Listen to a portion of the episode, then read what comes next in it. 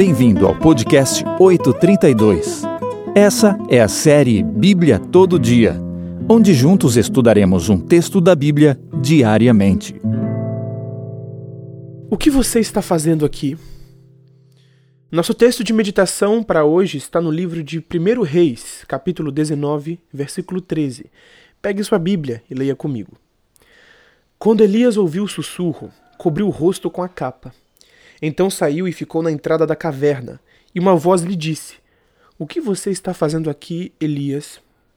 O profeta Elias foi um dos mais memoráveis personagens bíblicos. Foi marcado por sua força, determinação e coragem, além de sua estrita confiança em Deus.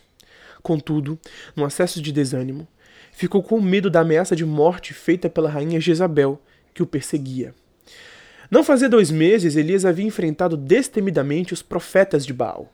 Conforme a ordem de Deus, Elias destruiu todos aqueles pagãos que contaminavam o povo. Sua oração havia sido respondida com fogo do céu, diante de todo Israel.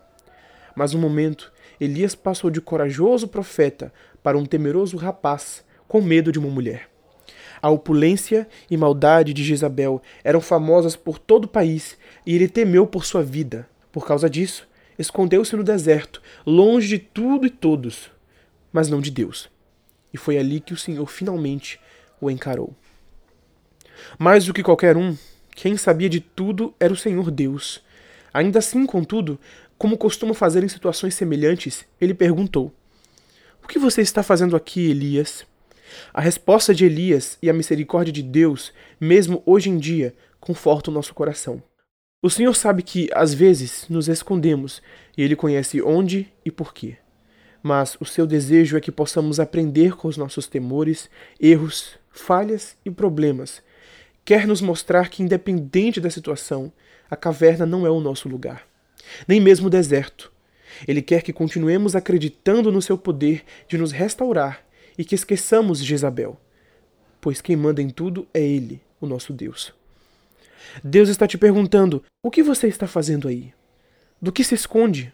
Você deseja conversar com Ele e tomar coragem para vencer? Então feche seus olhos e ore comigo agora. Senhor Deus, preciso tomar coragem para prosseguir minha jornada.